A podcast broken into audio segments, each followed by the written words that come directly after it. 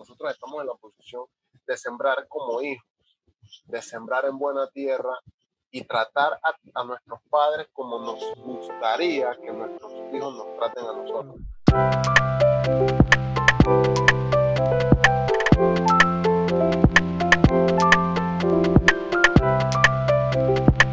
José, bienvenido. ¿Cómo estás? ¿Qué tal, líder? La verdad que un placer, un placer aquí estar contigo compartiendo un poquito y aprendiendo, aprendiendo que es lo, lo chévere de esto, de estas conversaciones.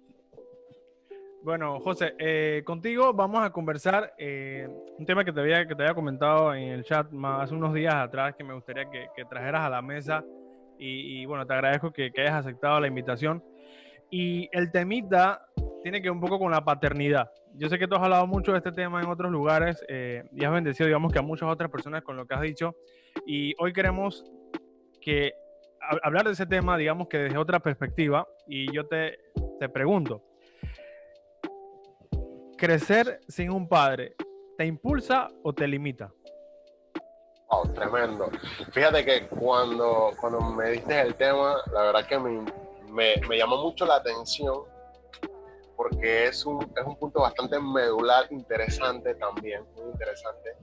Y, y, respondiendo la pregunta que me acabas de hacer y tratando de ir entrando, entrando en el tema, pienso yo que el tema de que si te impulsa o te limita va a depender mucho de ti, de tu actitud como tal. Porque he conocido personas que, que esa situación de la ausencia de una figura paterna los ha limitado y he conocido personas que, por lo menos me atrevo a decir que en mi caso, esa situación me ha impulsado a, a, seguir adelante, a tratar de, de, alcanzar cosas en la vida, ¿no? Así que pienso que más que nada es un tema de actitud. Depende de, de uno mismo, de cómo va a, a, manejar esa situación, si le va a sacar el provecho o va a dejar que esa situación te, te carcoma, por decirlo así, o te limite. Ok. En base a eso que tú ya nos comentaste y, puedo intuir que lo que tú hablas y dices es que obviamente todo dependerá de cómo tú lo tomes, ¿no? Digamos que naciste con la situación porque tú no la escogiste y entonces lo único que tú puedes escoger es cómo actuar eh, en base a lo que te tocó, digámoslo así. Exacto. Bueno, eh, ¿por qué no nos cuentas un poquito, o sea, cómo, cómo es tu historia? Porque bueno, quizás muchas personas de los que vean este medio podcast... Eh, también han crecido sin un padre y, de hecho les, puede interesar muchísimo esto. Y puede que la historia tuya sea muy parecida a la de otro o, muy diferente.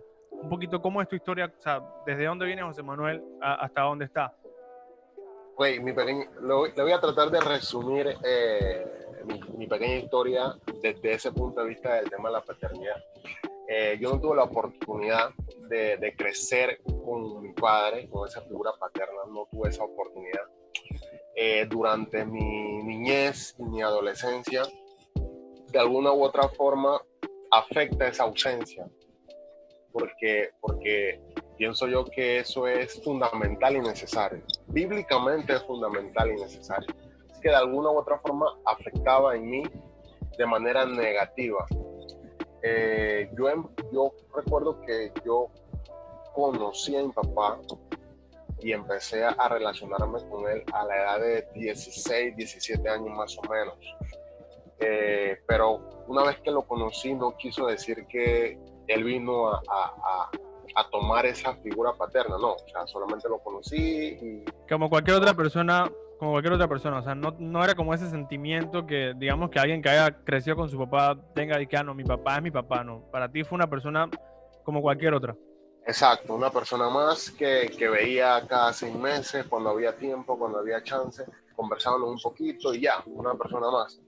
Eh, la verdad que en, en mi etapa de, de, de, la juventud, esa situación en sí, yo, o sea, yo sí pude percatar y se siente que no es normal o que no era normal mi situación, la ausencia de un padre.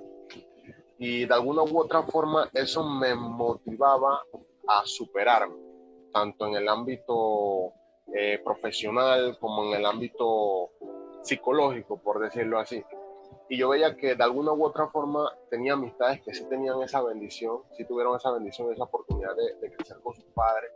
y tenían dos o tres cosas más que yo, ya sea el tema de, de una persona que le guíe, una persona que le anime, que le motive, que escuche sus situaciones. Y, y, yo nunca lo vi como que, ah, ok, esas personas tienen, tienen esa, esa bendición y yo no, así que voy a tirarme a, a, a, morir. Yo no lo vi así. No tomaste esa actitud de víctima. Exacto, no tomé esa, esa actitud de víctima y, y, yo mismo me decía a mí, hey, ven acá, eh, ok, no tuve esa bendición, Dios sabrá, pero tengo que avanzar, tengo que seguir avanzando, tengo que, que, que superarme, eso solamente es, es un, lo decía yo, pues en mi interior, ese solamente es un pequeño detalle de la vida. Y poco a poco fui escalando, tuve que lidiar con el tema de trabajar y estudiar a la vez, porque no estaba ese padre, o sea, desde bien jovencito. Estaba, desde muy joven tuve que trabajar sin descuidar los estudios, porque no estaba esa figura paterna. Y cuando les digo que no estaba, es que no estaba ni físicamente, ni económicamente, en, ni moralmente, en ningún aspecto, no estaba. Así que yo tenía que suplir eh, eh, en el tema económico, el tema, cosas que, un padre tiene que enseñar, no sé cómo las aprendí por ahí en la vida, de alguna u otra forma.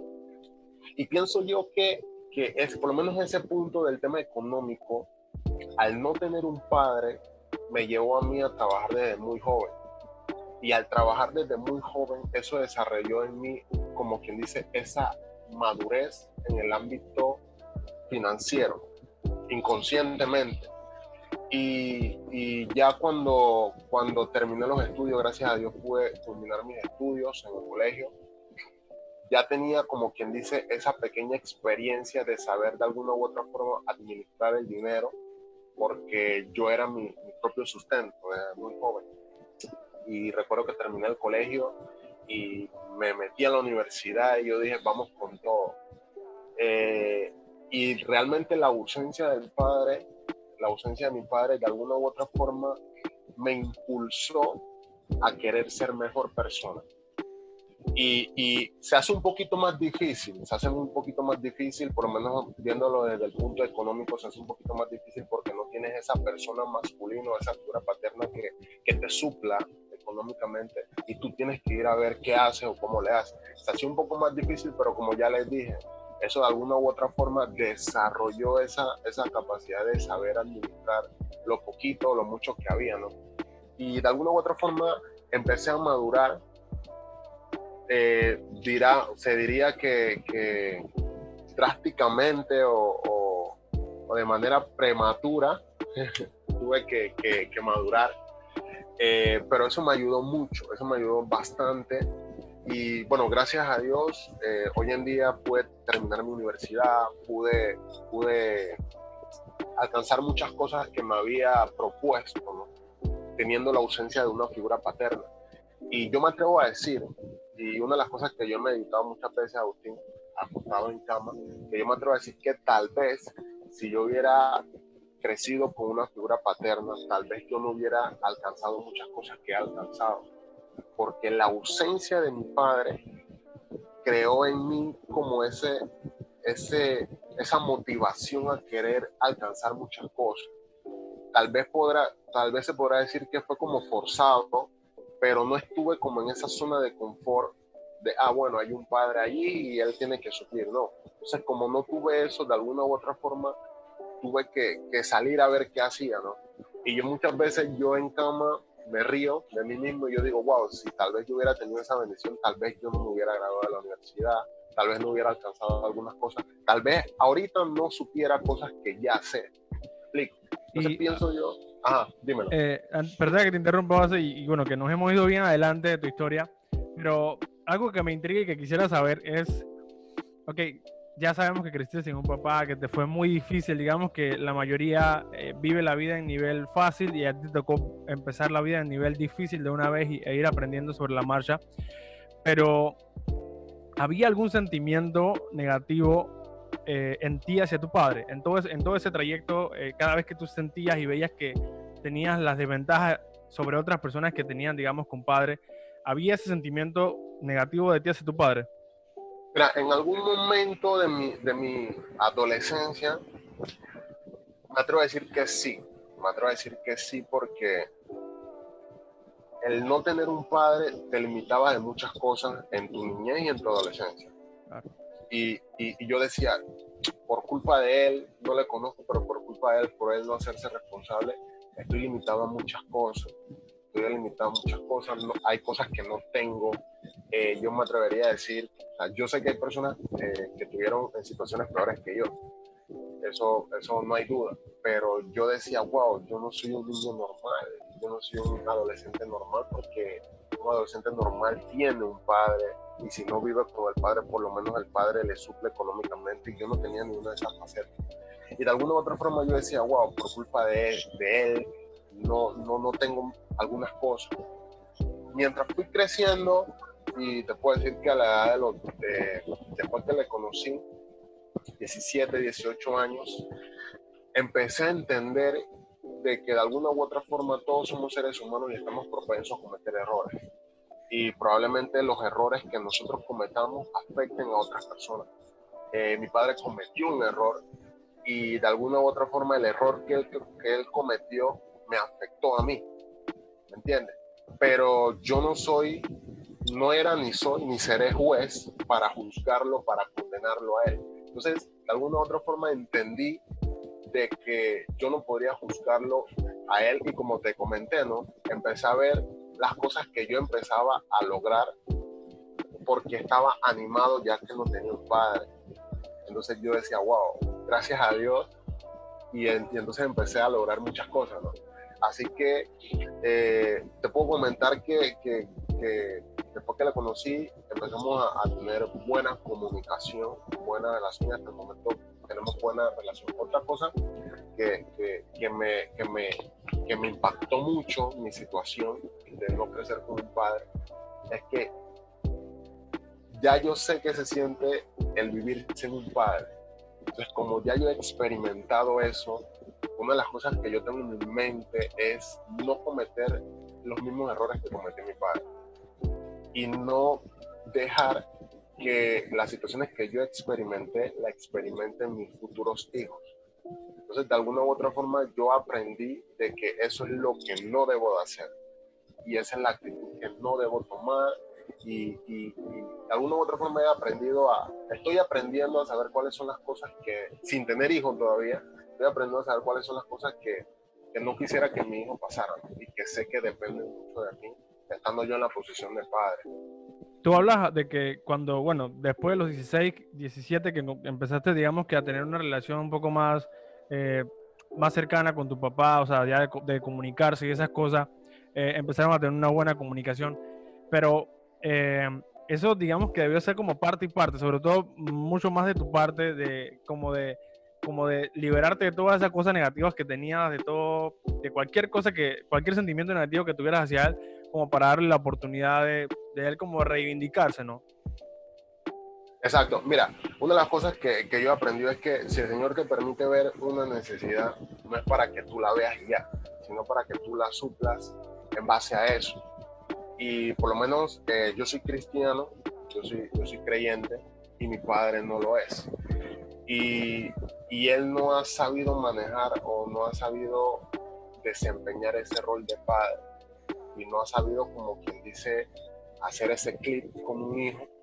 Pero yo conociendo el Evangelio, conociendo, conociendo a Dios, viéndolo como figura paterna, yo he ido de alguna u otra forma, poco a poco, tratando de transmitirle a él cómo debería ser la relación. Porque probablemente uno toma la decisión y dice, wow, yo soy el hijo y él es el padre y él tiene que, que ser el papá porque sí, porque sí, porque sí, punto. Pero si Dios te ha permitido aprender poco a poco cuál es el rol del padre, tal vez tu padre no lo sabe, tal vez tu padre no sabe cómo, cómo tratarte a ti, que eres su hijo. Entonces, si ya tú sabes, si has aprendido poco a poco con Dios, viendo a Dios como padre, transmítele tú eso a tu padre para que tu padre vaya aprendiendo. Toma tú esa iniciativa y trata de que, de que tu padre aprenda de ti, porque lo, lo, nosotros no podemos bloquear y cerrar y decir, ven acá, él es el papá y él tiene que venir de mí, él es el que me tiene que llamar, él es el que tiene que, hacer el rol de padre. Pero, o sea, como, como dije al inicio, nosotros somos seres humanos y estamos propensos a fallar. y probablemente eh, el padre tuyo, a los que me están escuchando, probablemente tu padre no sabe, quisiera, pero no sabe cómo tratarte a ti siendo tu hijo. Pero tal vez si Dios ya te ha tratado a ti como hijo y tú has visto la figura paterna en Dios, transmítele eso a tu padre. Toma tú esa iniciativa. Si Dios te está permitiendo ver esa necesidad, toma tú esa iniciativa y enséñale a tu padre a ser padre, por decirlo así, ¿no? Claro, eh, yo te escucho, yo te escucho y, pienso un poco en mí. Eh, bueno, yo tuve, digamos que la bendición de, crecer con mi papá y papá, si estás mirando esto, te amo mucho. Eh, pero hubo un tiempo, digamos que hace unos años atrás, que mi papá era como el serio de la casa. Siempre había como mucho relajo en la casa, mi mamá siempre ha sido muy relajada eh, y mi papá siempre era como el, más serio, como que si se reía era como muy poco. Entonces eso a mis hermanos y a mí como que nos afectaba un poco porque siempre sentíamos como, que mi papá estaba enojado o estaba, no sé, como aburrido. entonces cuando conocí al Señor, eh, y, como tú dices, empecé a comprender cómo es el amor de un padre eh, viéndolo a través de Dios.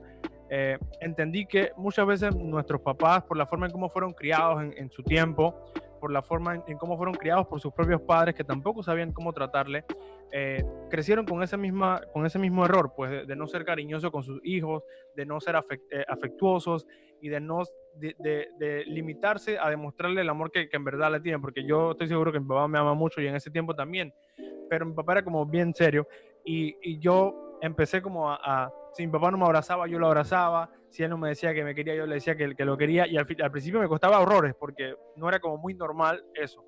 Eh, al punto de que ahora mi papá siempre cuando, cuando voy a visitarlo a, la casa, no me puedo ir sin decirle que lo quiero mucho, sin, sin darle un abrazo. Eh, mi papá es muy llorón ahora, siempre que hay algo emotivo, siempre llora con nosotros. Pero es eso, es que nosotros también eh, tomemos la iniciativa. No, a veces creemos que los papás, porque son los papás, tienen que hacerlo todo. Y si se equivocan, o sea, nada más sabemos como, como hacerles verle el error, pero no, no ponemos de nuestra parte también como para ayudarles, pues. Y entonces es una enseñanza, de verdad que, que bueno que la trajiste a la mesa, porque esa enseñanza yo la puse en práctica y de verdad que funcionó un montón, funcionó un montón. Sí, de verdad que sí, de verdad que sí, es lo, es lo mejor y es lo más saludable. Si Dios, no, si Dios te está permitiendo ver eso, tú dale, tú suple y trata de, de, reflejar siempre a Jesús. Una de las cosas que, que, yo he aprendido y estoy tratando de, de aplicarlo es que si Dios te, te permite, eh, como, como te digo, ok, si Dios te permite a ti nacer y tener tu figura paterna, aprende lo bueno de eso. Si Dios no te permitió nacer con una figura paterna, aprende a saber qué es lo que no tienes que hacer. Entonces a la final siempre hay algo que aprender, siempre, de toda situación negativa siempre hay algo positivo que tú puedes agarrar y decir, vean acá, esto sí puedo hacerlo, esto no debo hacerlo, y así sucesivamente, ¿no? Así que sí.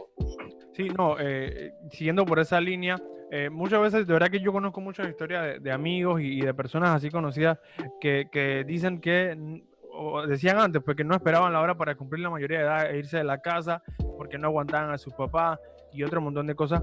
Pero cuando, cuando vamos a ver a fondo ese tipo de relaciones, vemos que nosotros como hijos esperamos que los padres den todo, que los padres den todo y, queremos que nos den permiso para salir porque sí y, no, no, no honramos a nuestros padres en casa, que bueno, que ese es un tema que quizás la gente lo pueda cristianizar eh, pero en verdad es una, nosotros que creemos en Dios y, creo que muchas de las personas que están mirando este podcast también, y bueno, los que no, bueno, también, pero nosotros eh, hemos aprendido en la, en la, Biblia que el, digamos que el único versículo que contiene una promesa, digamos que el único mandamiento con promesa es que honremos a nuestro Padre y a nuestra Madre para que nos vaya bien y tengamos muchos años en la tierra, ¿no? Y a veces la gente, eh, digamos que menosprecia eso porque cree que es algo anticuado, pero cuando vamos a ver, eh, digamos que los jóvenes que, que mueren a temprana edad son porque en un momento de la vida no le prestaron atención a su madre, no, no le hicieron caso a sus padres, ¿no?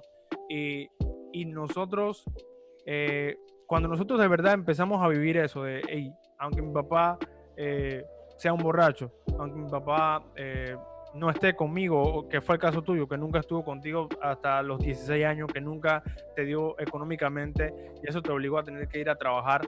Cuando tú tuviste la oportunidad de, digamos que tener contacto con él, eh, no fue como para deshonrarle, sino para intentar, como tú mismo lo, lo, hiciste ver, darle la oportunidad de que, bueno, que él se reivindicara y, y, digamos que una segunda oportunidad, porque todos tenemos derecho a una segunda oportunidad. Dios siempre nos da segundas oportunidades. ¿Y quiénes somos nosotros para no dar segundas oportunidades? Claro. Mira, ahora que mencionas eso, el, el mandato con promesa, eh, y como bien lo dijiste, mucha gente lo ve como algo anticuado, como que, ah, pero, pero yo siempre lo veo de esta forma, yo siempre lo veo desde este punto de vista, de que la vida es un ciclo, la vida es un ciclo. Lo dijo Bad Bunny, creo que fue. el, poeta Bad Bunny. La vida es un ciclo y, y lo que tú siembras, en algún momento tú lo vas a cosechar. Eso es, eso es bíblico y verídico, bíblico y verídico. ¿Tú me entiendes? Y lo que tú estés sembrando como hijo, recuerda que más adelante tú vas a ser padre y vas a tener unos hijos. ¿Tú me entiendes?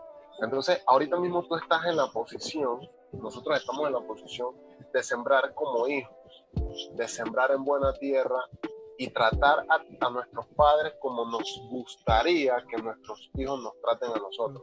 Así que la vida realmente es un ciclo y traten de tener eso siempre presente. Traten a sus padres como les gustaría a ustedes que sus hijos los trataran a ustedes en el futuro. Así que siembren bien para que cosechen bien. Eso es bíblico y verídico.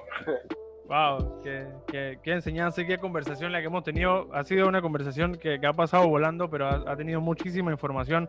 Yo te pudiera preguntar un montón de cosas, pero solamente con tu historia, con, con lo que tú viviste, eh, ya nos ha dado un montón de luces a todos los que estamos aquí escuchando este medio podcast.